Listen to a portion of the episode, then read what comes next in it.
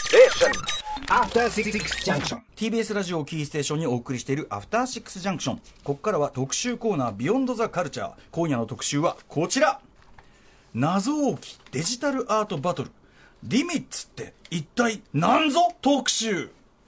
えー先月、ちょうどね、多分4月30日ですかね、月曜日ですね、えーこの番組でご紹介いたしましたデジタルアートバトルリミッツ、僕も本当にあの事前の情報、何にもなしで知ったので、あの打ち合わせの段階で、えー、そんなのが面白いねっつって、えーでお話をですね聞いたら、とにかく、まあ、あのさらにお話を伺いたくなりましたので、はい早速、特集としてさらにですね、えー実際のですねあのどんなような様子のバトルというかね、どそもそもどういうこう試みなのかというあたり、はい、伺っていきたいと思います。はいということでデジタルアートバトル、えー今回紹介していただくのはリミッツのプロデューサー先日の電話でもお話しいただきました大山智夫さんと、えー、板宮大輔さんですよろしくお願いしますよろしくお願いします。よろしくお願いしす。まはい大山さんありがとうございますす。はい、謎のデジタルアートバトルをプロデュース謎がして深いでいるすね大山です。はいこの間板も宮ですねあのなんで来ないんですかというねあれで聞いていただいいてやアーティストが待ってますよ。えーあのかなり必要気ですね、なんで練習に来ないんだという ね、細かくこう打ち込んでいただいて、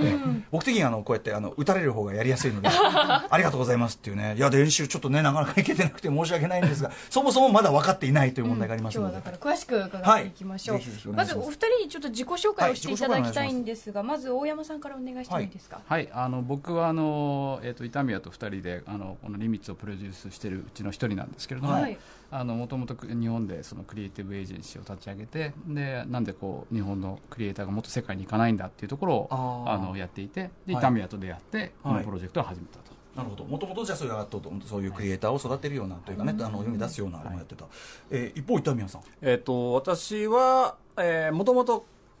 グラフィックデザイナーをやってまして、まあ、今の、し今のリミッツをやる前に、アーティストといろいろ、あの、グラフィックデザイナーで絵を発注したりとか、はいして、えーアーティストといろんな知り合いがあって、うんうんで彼らといろいろ向き合っていてなんか面白いことしたいなっていうことをずっと考えていた人間です、はい、はいその全然わかんないですよねいやいや、いやでもこれから具体的に多分そそでうすのねね、はい、はいあのなぜこのリミッツでやってるのかっていう、えー、心のあたり聞いていけばねあるかもしれない。もうお二人出会ったのタイミングっていつだったんですかそれは。タイ場所どういうんですか。さ4年経ってないですよね多分最立って近ない。経ってないですなんかさっきからこう部屋に入られてちょっとこうちょっとしたやりとりを見てるとなんか幼馴染かなっていうぐらいのなんかねええ雰囲気がねもう腹割っていろいろやらないとこんな新しいことはできないんですよ、 本え当にまあ多分その4年とはいえこれ始められてから相当ね新しい試みですからご苦労もあったと思いますけどえあじゃあ意外とこう新しいというかね二人でも一気に意気投合したという。あもともと僕らがその僕は原宿東京でやっていはて、いで板宮があの大阪の方でやっているっていう中で、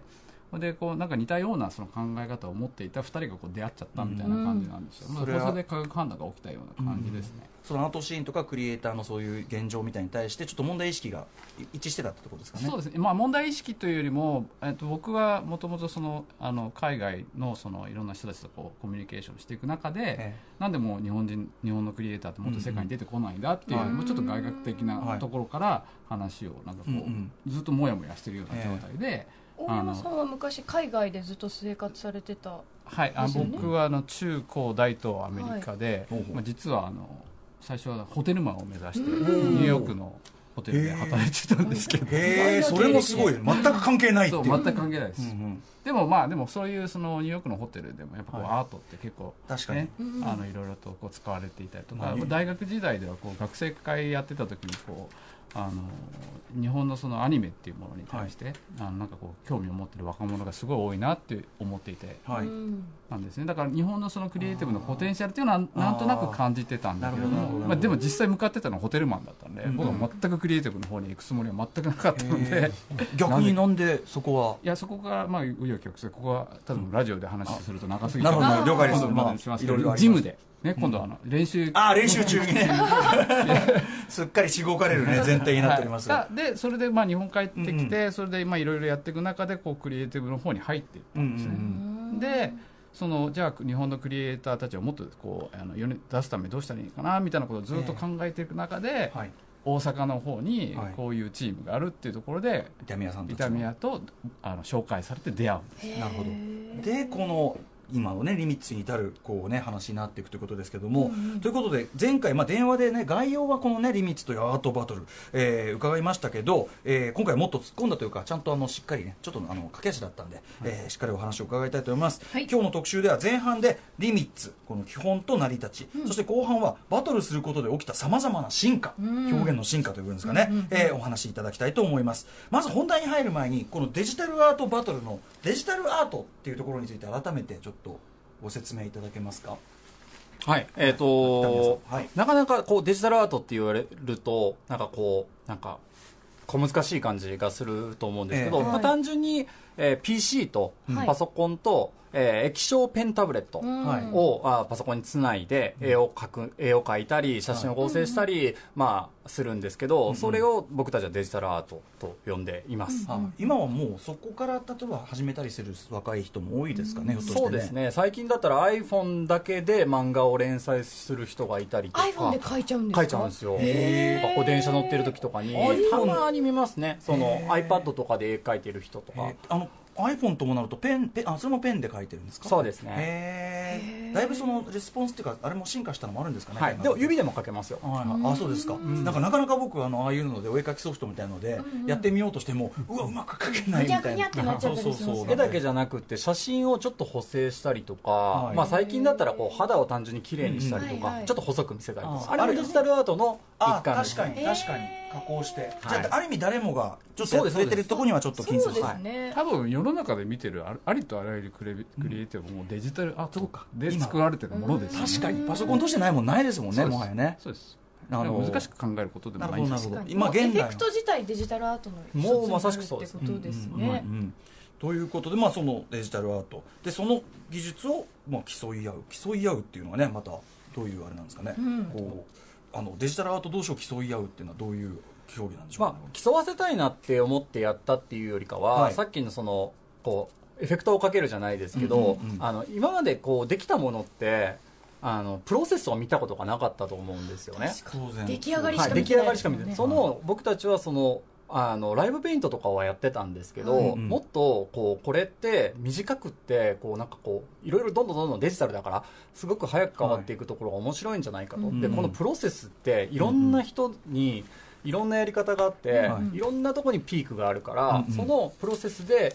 えー勝敗をつけるっていうのが一つ面白いんじゃないかなってあと勝敗をつけるっていうことはがい今までアートの世界でタブーだったんですよ、そうでしょうね、やっぱりうん逆にね、こうアーティストは、まあ、賞とか、、はいいろんなやつに応募してたりとかしてたんですけど、どっちかっていうと密室で決まってるような感じだったものを、うんプロセスを見せることで評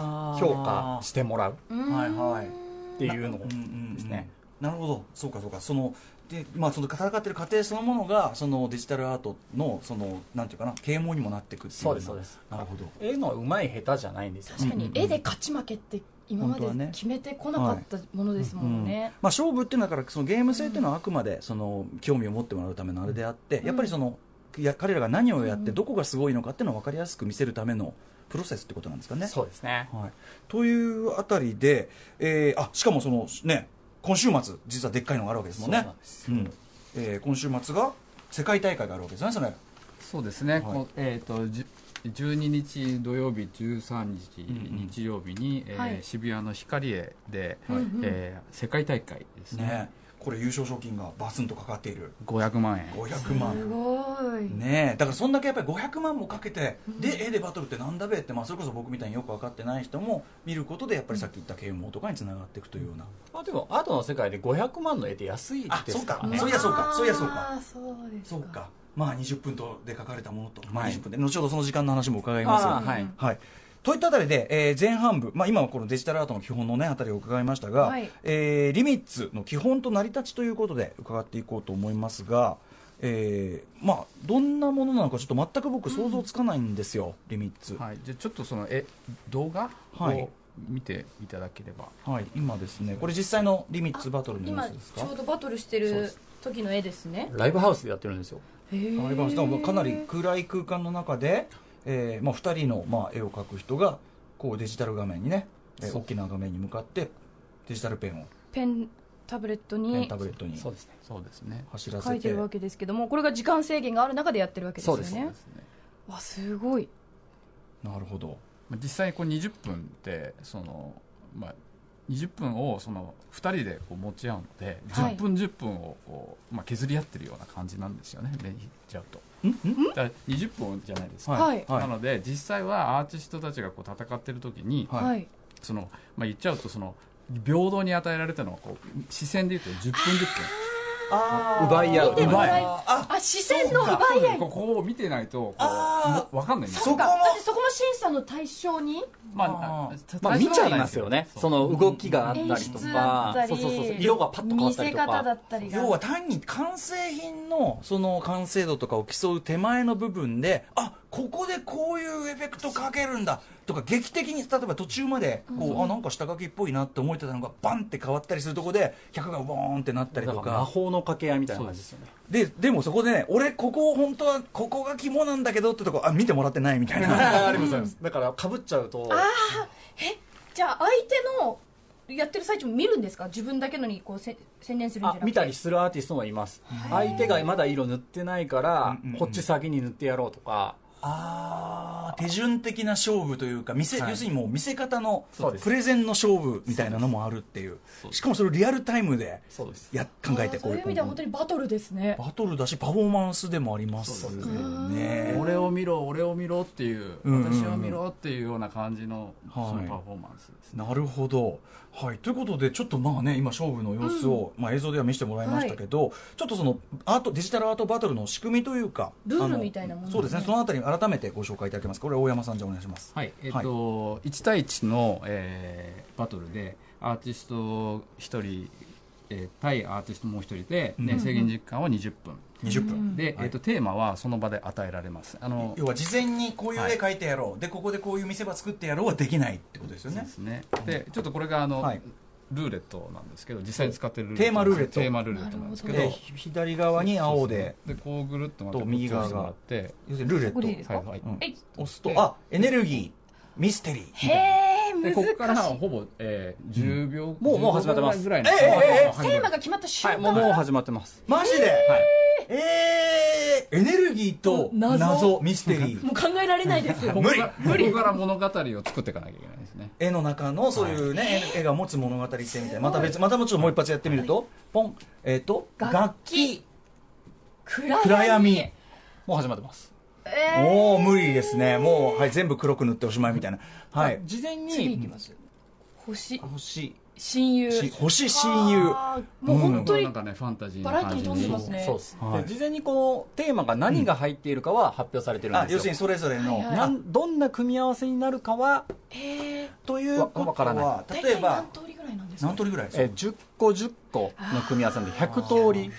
あなるほどね組み合わせはたねだテーマってねかぶっちゃうんですよねあー相手と同じような絵を描いちゃうとあー発想そりゃそうだ2つそのテーマのこれがあると逆にかぶりやすくなりますよそうでねすそうです暗闇で楽器なんつったらもうそうですライブとか出ちゃう星じ親ゃ友なないんですて言っかたらちょっとかぶってきちゃいます、はいそうなんですよそこも見せこう見どころというかなるほどこれしかもだけどあの素材は事前にある程度用意しておいてもはい、ちゃんと審査をして、うんその著作権だったりとか、はいあのをクリアしてるものに限り、まあ、使用 OK なるほど例えばだから、えっと、あスターって入ってるからじゃあ一応星空ストックしておくかとかああそうですそうですそういうことは楽器だから、まあ、そのギターかなんかのあれはストックしとくかこれはまあ OK ですでき OK るっですていうことなんですねもう全部手書きってわけじゃなくってじゃあそういうなんですか写真みたいなものを貼ることも OK なんですかそうですよここから加工してったりとはかあ写真だけで作るアーティストもいます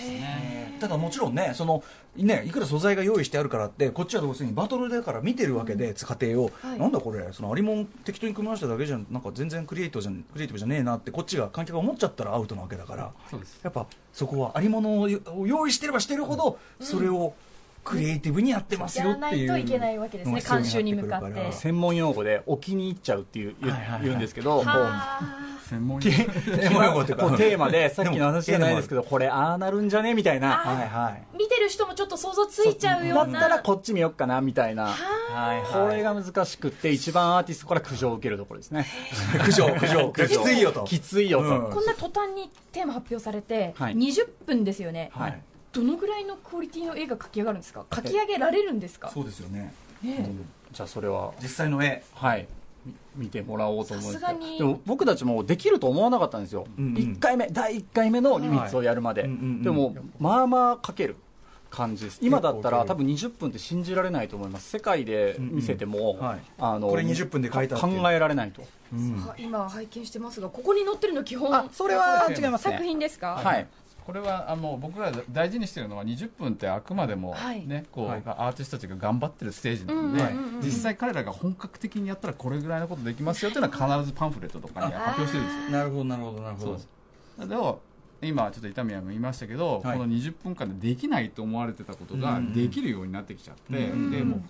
もう本当にその完成度の高いものがはいどんどんできてきてるんで、うんうんもう本当にえこれ20分で書いたの、みたいなやつっていうのは、これ20分ですか、はいままさにこれ20分はしかもこれ途中っすね、ええああもうこれだけでねちょっとね白黒のねうんちょっとこうコミックタッチのあれのねですけどこれでも今まさに初年度って何年でしたっけこれって、えー千あいやじゃあ2015年2015年、はいでその時はあのこれが成り立つのかどうかわからないけどとりあえずやってみようってやられるとおっしゃってた、これフリースタイルバトルの試合も1999年なんですけど、僕主催者側としてやってたけど全く同じような感じです本当にこれ成り立つのかな日本語ラップで完全即興でってこう恐る恐る始めてみたら思ったよりこうできる若い子はみたいな。なんかそういう感じですだから今伺っててああれだって思いましたね、うん、でも1回目でもうそれが不安から確信に変わったっていうかそうですね、でも1回目も今と比べたら、よくこんなのでやってたなっていうぐらいの書き込み量、はい今はもっともっと書き込んさらだにり、素材だったりとか、いクオリティの上げ方とか、時間の使い方ですよね、うんうんだから20分で、今までのやり方だったらだめだけど、うんうん20分でどうやってこう、まとめていくか。はいうんなるほどねちなみにこの20分って尺はどうやって決まったんですか、うんうんえーまあ、すごい正直なことを言うと、はいまあ、初め、あの15分とかうん30分とかいろんな話がもあっったとんですけど、短いかもっと長いかまあ、単純に、まあ、あの長いよねと60分だと、うんうんうんで15分は無理でしょうみたいなところから、まあ、あの会場を借りてる時間を割ってったら、20分がいい時間だったっていうのが実はなるほど初めなんですよ。はいはいでも20分でかけるのっていうそのなんかこうワクワクさせる感じ、観客を、うんうんうんっていう意味でも絶妙な時間設定だと思いますけど、そうですなねんかこう BGM にもこだわりがあるって聞きましたがあの初めはその DJ を呼んで、はいあまあ、いいいい感じの音楽をこうんうう流んしてもらってたりとかしてたんですけど、うんうんはいもっともっと、あのーアーティストがあの集中できる環境ってどんなんだろうと思って、うんうんまあ、初め発注しようと思ってたんですよね、ええええあのミュージシャンの方に。うんうんで発注するにも、うんまあ、前例がないので、はいはいどう言っていいか分かんないっていうので、うんうん僕ちょっと走るのが好きなんですけど、ええまあ、ランナーズハイってあるじゃないですか、うんうんでおそらくあのアーティストハイみたいなのもきっとあるだろういやーっていう20分でこう追い立てられてそうそうそうそうやばいやばいやばいっていうところで出てくるものそうですエッジに立った瞬間出るものありますもんねはい、それを決めるときに僕がその20分走ってみたんですよはいでその時おーうんうのん心拍数を測ってみたら、ほうほうほう170ぐらいの BPM だったんですね、ええでこれでこれぐらいちょっといいんじゃないかなと思ってドキドキしてるへえ感じ、見てる人もドキドキして、うんうんスピード感があって、はいでそれをつやってみたらちょうど反応が良かったとへー一回作ってみたんですよ、はいはい仮に。うんうんなんで今後はこういういろんなミュージシャンはがこの20分の音楽を作るようになっていったらいいなっていうようなこうはい BGM に対してこれの今こだわりを後ろで流れてるやつそうですそうですあーこれがそなのるほど心拍数170いくつのペえーっスで作とった、今はちょっと僕もだいぶ走るようになってはい160ぐらいまで落ち着いてきたんですけど、 ダメダメダメ自分 の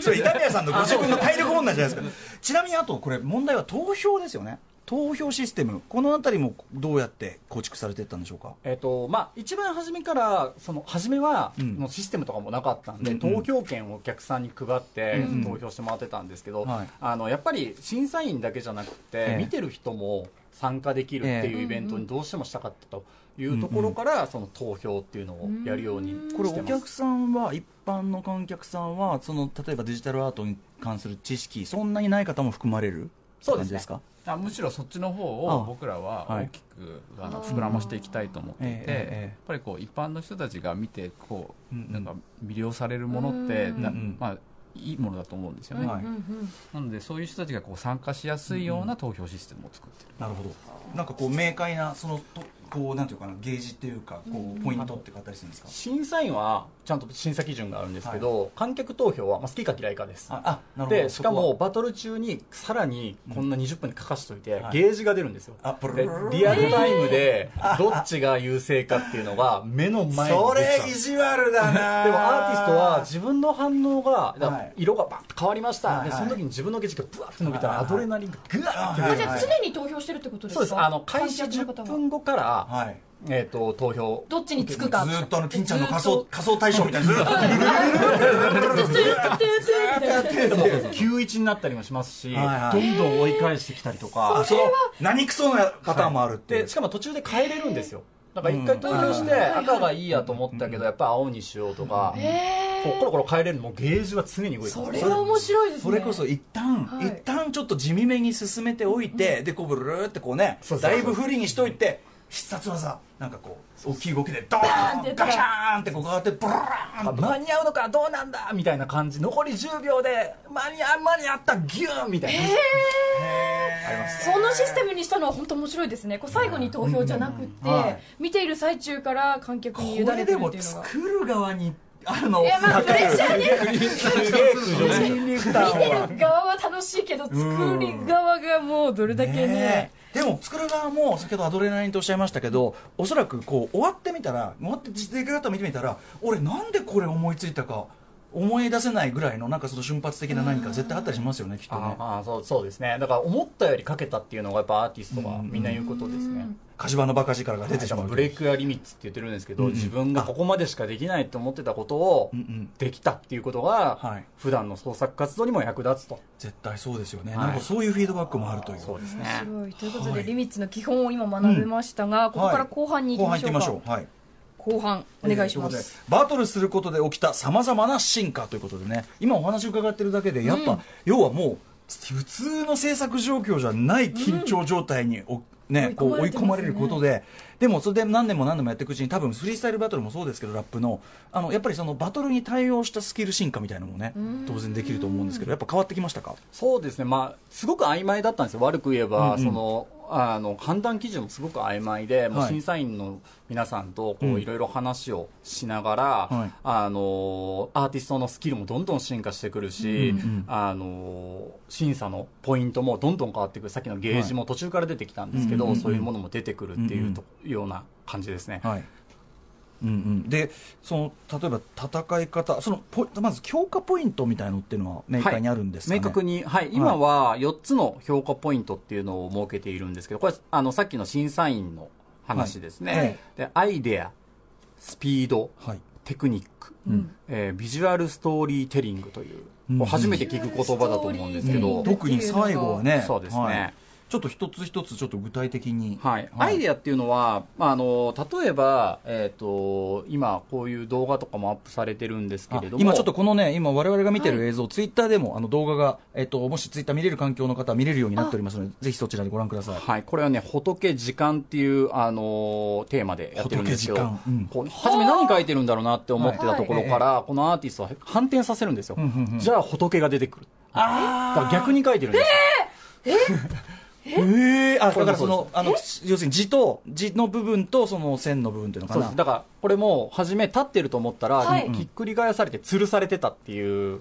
ええ最後にそれを反転させそうですてだからあそのうそうひそうげあのひげのおじさんの顔じゃないけど、あそうあいそううそこうそうそうとをまさしくそれですへえでこういうアイデア は騙し絵騙し絵があありりままししたたよよねあね騙し絵とは見たら騙し絵はすごく近くって、このアイデアっていうのはどっちかっていうとこう瞬発的なはい驚きというか、20分を通しての、はいはいこうポイントポイント的なひらめきとか、はいはいっていうのがアイデアの評価基な準るでほすどねこうきたかっていうねみたいなたこれがビジュアルストーリーいやこれがアイデアですアイデアアイデアこれでもまずその時点でそういうそのヒゲのおじさんって言ったけど騙し絵的にやってやろうっていうのを、でこういう騙し絵だって思いつくってすごい、必殺技ですねうんでもまずこの人がこれを一つやったってことは他の方も今後取り入もれちてろんこうって思う方もいろんたくなさんいるからこれが一つの技法にもうなってそうですね、うんうんそのアイデアだけじゃなく例えばさっきのテーマをどういうふうに解釈したのかっていうのもこのアイデアに含まれます、なるほどこれがまずアイデアね、はいとスピードスピードスピードっていうのはまあ全部もうただでさえ20分で書くっていうのは早いんですけど、ええまあ、単純にアプリケーションだったりとか、そのえあのソフトソフトとかパソコンですね、はいそのタブレットをどうどれだけ早く動かしたかっていう単純な物理的なスピードですねあとアイデアあひらめいたなこいつみたいな、こう着想うんうんへの速さうんうんうもんを、えースピードとしてスピ評ード価もしまなんですすか20分以内に書き上げられればいいってわけじゃなくて、うんうんうんそこでのスピード感そのその中でこんだけの手数やってるとかめちゃくちゃ速いですよショートカットとか、ああそういうことかタタタみたいな初め震えてるのかなと思ったらちゃんと押してるみたいな 震えてるのかな悪魔そのれ左手がいるみたいなへえやっぱ速い人その要はスピードを得意とするタイプもいるってことですかじゃあそうですねやっぱりそうそうそうそう特にそういう早,、ね、こう早技がそうですそうですへえ、まあ、やっぱりこう全体的にこう全部やできないとなかなかできないあのその勝ちづらいっていうのはあると思いますうけど、ん全ての要で素もがあスるピードから入っていってそこにプラスアイディアとか盛り込んでいったりとかするっていうことがいたりとか、こうオーソドックスな書き方だけどとにかく手数が信じられない多い絵とかそうもそうそあうりえますよねありますありますこんなに20分じゃ絶対に無理っていうようなね、あれとかああなるほでまあそれがスピードさらにテクニックテクニックまあさまあ、さっきのショートカットとかもそうなんですけど、こうアプリケーションっていくらでもこうカスタマイズができるというか、ええはいまあ、そういうあのいわゆる技的なものをどれだけ仕込んできているのか、まあ、例えばアアプリケーションをどれだけ効率的にはい使っているかとか、うんまあ、それはハード面ハード面というのはそのパソコンだったりとか、ソフト面だったらそのソフトウェアのカスタマイズだったりとかっていう点でテクニックを評価してこれますはかなり専門的知識ないと評価しづらい部分かもしれないそうですねそして最後のこれですよビジュアルストーリーテリングどなんでしょうねどこれはういねうことでしょうこれが、まあ、リミッツの、あのー見どころなんですけど今今動画はねあのツイッター、いツイッターのリンクからも見れるようになっております、はいぜひあの環境あったらツイッタ今ー動画見て4み分て20秒ぐらいから痩せこけた男性をどんどん描いていってますが、この男性が初めこれなんか、ま、真夜中、うんうんえっと何でしたっワイルドミッドナけイトワイルドワイルドミッドナイワイルドナイトだったんですけど、ドミッ初ドナイトめ全然え何が全然ヒョロヒョロの親父じゃんと思ったら、あああだんだん書き足されてどんどんこう変わっていくんですよ、はい最初ひょろひょろの男性だったんですがそうだんだんどんどん狼男に狼男にそうまさしくワイルドであー深夜もうガオーですよねあつまり最初痩せた男だったなっていう点も込みでのそうですえだって最終的にこの絵が出来上がった上で痩せこけた男性は全く関係ないですよね関係ないですもう見えないもんねでもビジュアルストーリーテラーのあたしかめにもしかも今ねあの普通に狼が下向いてるあれだったのを今パッと書き直して上にワオーンおそうそうー和音感出ましたよね、はいでああのだからその赤い絵だったけど、はいはい実はこれもともとは何色だったかっていうのは、はいうんうんこの20分を通してじゃないとわからないんですよはい、ね、なるほどでその色が変わることにも意味があったりうん今最初例えば最初これであの季節が変わったりとか、はいはいあとは朝が夜になったりとうんうんうかんっていうふうにも、そ変わうっいたうりじゃあ完全にその20分間観客が目撃していることを前提としたあれなわけだからだ真っ黒の絵で終わってもいいんですよはいあ最後完成形としては暗闇っていう時に本当に暗闇になっちゃいましたっていうのもありっていうことだえじゃあもうほとんど出来上がりの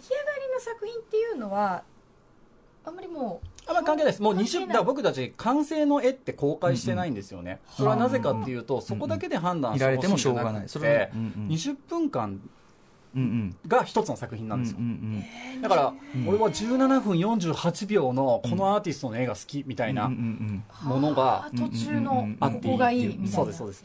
しかも20分だったら観客ずっと見てるわけでさっきの最初の痩せこけた男も記憶としてやっぱあるから、あれが骨組みかそうってこそうだから最後のこの赤,、ね、赤い空のというかねその月に向かって惚れてるこの狼にちゃんとその痩せてる男も重なって僕らうんうんうん見えるから20分なら記憶としてはい、っていうとこも込みのそのストーリートータルなその時間芸術だから絵が初めて時間芸術的な側面を持つというかでこれをだから見た人これその目撃証人になることが結構大事で、はいあのあの試合のあの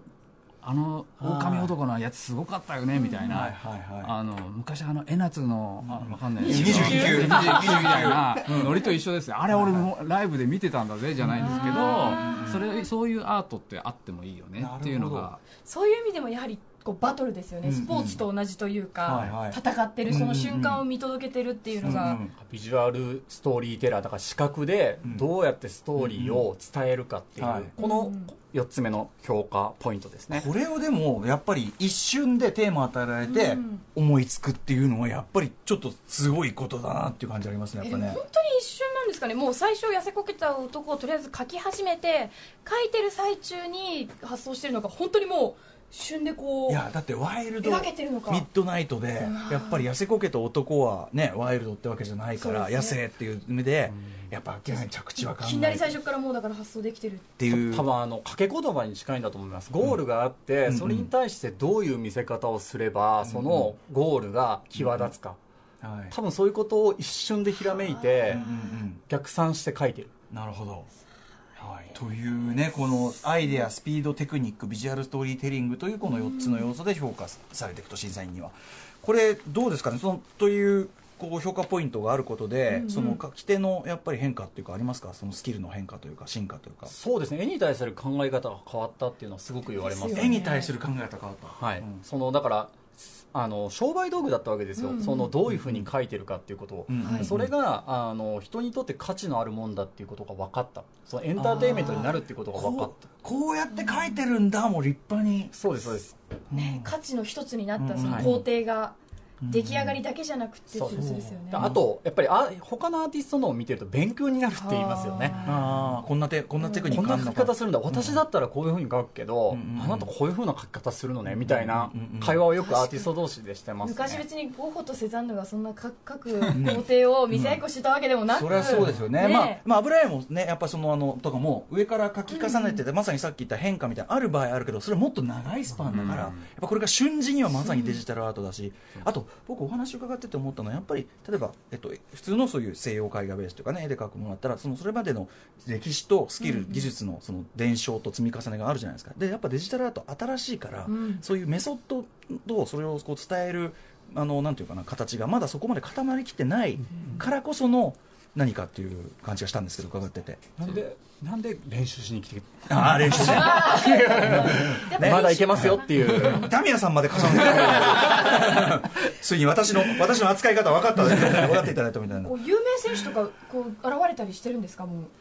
デまジタルアーあトもちろんそのあアーティスト界では名の知れた方もいらっしゃったりとかしますけど、うんうんまあ、これからおそらく YouTuber みたいなもんで、全く新しいタイプのアーティストが出てくるんだろうなっていう気配はありますね、それこそね最初に絵筆をこう握るよりも先にあの幼少時からそういうタブレットで何か描いてるって世代絶対もう出てくるいますよきっじとゃないですか、もううんで絵はそうやってデジタル的に加工するのが当たり前、でそうするとその発想がもう元の世代にない、要するにそのアナログ的な絵かクレヨらンで書くところから始まってない世代がは、い何かこう純デジタル的な発想っていうのかな、これ音楽の世界でも本当あって純デジタル的に最初からデスクトップでパソコンでこう構築している世代はもうね、頭に描いてる設計図がどうやら違うんですよ、うんなんかだからそういう違いも多分絶対出てきますよね、まあ、古い世代から言うとやっぱねこう必ず鉛筆で書いてもらいたいみたいな部分はありますけど、 手あのあの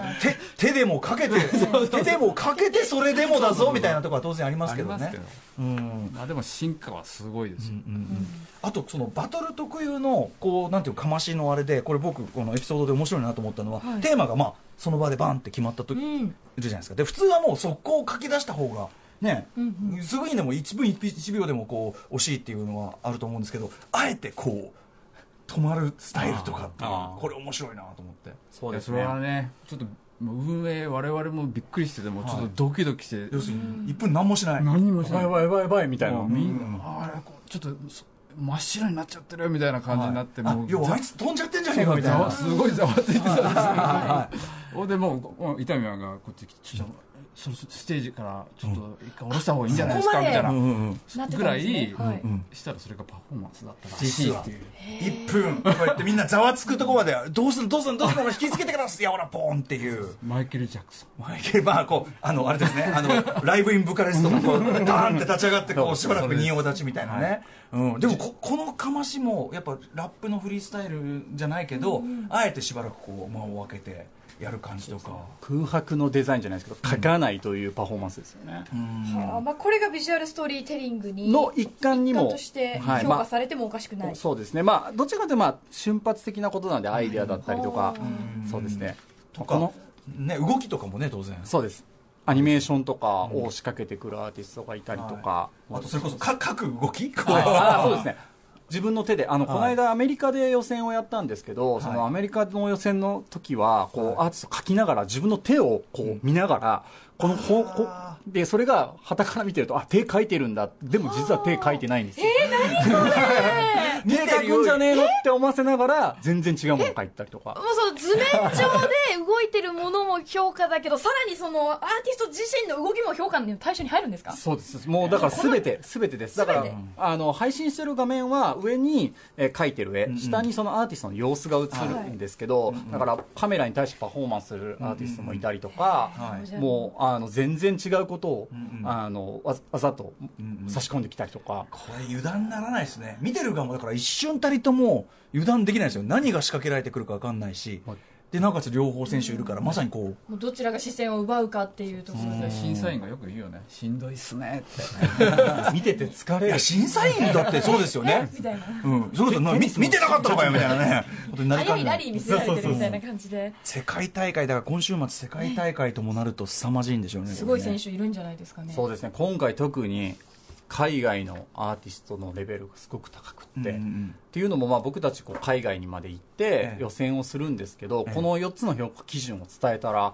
あやばいと、うん面白いこれは面白いって腕なると、おーうんこんなことやっていいのあんなことやっていいのっていうことをアーティストたちが考え出しえてえやってきてるんですよ、んだから僕たちがもう予選をやったのは1か月も2か月も前ですけど、はいそこで決まったアーティストたち今回は、えー、と6人。7人、えー出るんですけど、はいえーそのアーティストたちは多分その特にこの4つ目のはいビジュアルストーリーテリングに関しては力を入れてくるんじゃないかなと海外のアーティストなかなか見る機会ないですからしかも、あのーいろんな国からはい来ますあの香港で予選をやった時うのんうん代表は、えー、と香港、えーにひ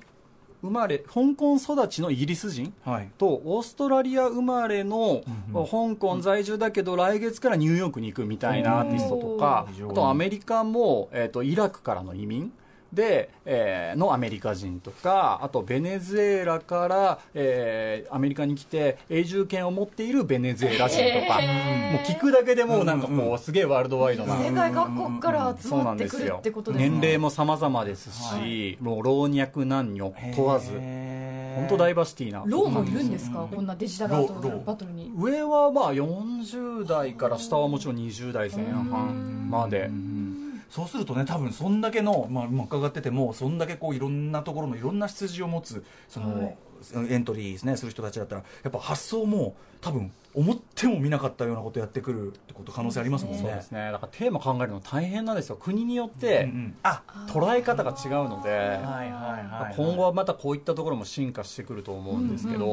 面白いでもそれも面白いですねあその例えばワイルドとか暗闇って言った時にあこう捉えるんだこのそうそう文そう化圏ではっていうあたりがね見てる人の楽しみですよねへえいやすごいなんかお話伺っいてや、る間にもうワクワクしちゃいますよ。なんかしかもそれ聞いてリるだアルタイムで見ないと話になんねえだろう感がすごいしてきました、あの配信やってますけどはいこれ生で見るのと配信とではもう10倍どころかもう全然違いますよ100倍会ぐらい場のまた脇もねそうです違うでしょうしねもうあの悲鳴に近い声がやったりとかえーってねさっきとそれこそひっくり返って何かこう今まで見えてなかったもん見えたりしたらギャーってねなりますもんねなんかこう全員が鳥肌立ってる感覚が伝わってきます、はい一回泣いたもんねあもう もう一回感動で運営は毎回泣いてますね感動で感動で最後のあの決勝戦とかになるともう本当にもうすとてつもないことをしてきちゃったりするので、戦いがはそんな感じで、まあ、あのめちゃめちゃそのイベントとして本当に興味深いです、面白そうですけど、ここからこうどうどうしていきたいっていうあたりですよね、なぜまずこのイベント始めたかにも多分通じると思うんですけど、そうですねまあ、はい一番初めはあったそのクリエイター業界を盛り上げたいっていうのははあいったんですけど、ええまあ、どちらかというとこう今後、はいあのもっともっと日本のアーティストがうん海外に出ていけるようなきっかけを作りたい、まあ、特にこの言葉がいらないっていうことだったりとかもあるんですけど、まあ、例えばもう今ってあの大リーグとかでも日本人が当たり前のようにいるじゃないですか、はいはいでも実は海外のプロダクションって日本人結構いるんですよ、へーでそれは何が違うのかって言ったら飛行機に乗ったか乗ってないかぐらい、うん行ったか行ってないかぐらいかなんですよ、うんでもこれがなんかアーティストの、まあ、例えば僕も英語喋れないんですけど、アメリカ行って身振り手振りでリミッツの良さを伝えたりとかしてるんですけど、うんうん行けばうんうん日本人はすごく、うんうんあの受け入れられる、うんうんうんもうあのクリエイティブな側面っていうのはすごく評価されているので、うんはいこれを機に海外にどんどんどんどん日本人が当たり前のように行ってもらえればいいあと子供うんうんこう10歳ぐらいの子が、はいこれねあの実は高校生以下無料なんですよ、この入場だからお子さんどんどん連れてきてほしいんですけど、書いてる絵がかっこいいんですよね、うんだからもうホームランバッターを見て野球選手を目指すみたいな感じで、あの歌丸さんこうラップやってるのを見てラッパーになるぞっええて決めたのと一緒で、はいはいアーティストを見てうんうん何をやろうかなって実はちっちゃい時から絵を描くのが好きでみたいな子がうんうんうんアーティストっていうのをうんうん目指す職業にしてほしいなっていう気持ちが一番強いです。しかもその絵師っていう今まではこう、ね、絵を描く人っていうその密室でうんうんこう、まあ、ある意味地味な作業をやってた人が、そういうもうライブでうわーって人を沸かすっていう、ねなるとやっぱそのパ若フいォ子ーとマかーにもなれるっていねう、パフォーマーになる若い子なんかもうそこでもう一丁モテてやんぜってうん、ね、だから YouTuber になりたいとうかん、それこそプロゲーマーになりたいとか、うん今新しいね、うんなりたい職業増えてますけうど、んその一つに一つにねデジタルアーティストになりたいっていう、花のあるところにねそうですね、だから他の何でもないけど、んうん他のいろんないい要素が詰め合わされたのがリミッツです、なるほいやーこれは見てみたいなまでどめちゃめちゃ来てください来てくださいねそうですよね改めてじゃあその、えっと、世界大会 そのねなんでなんで度胸を払うんだよ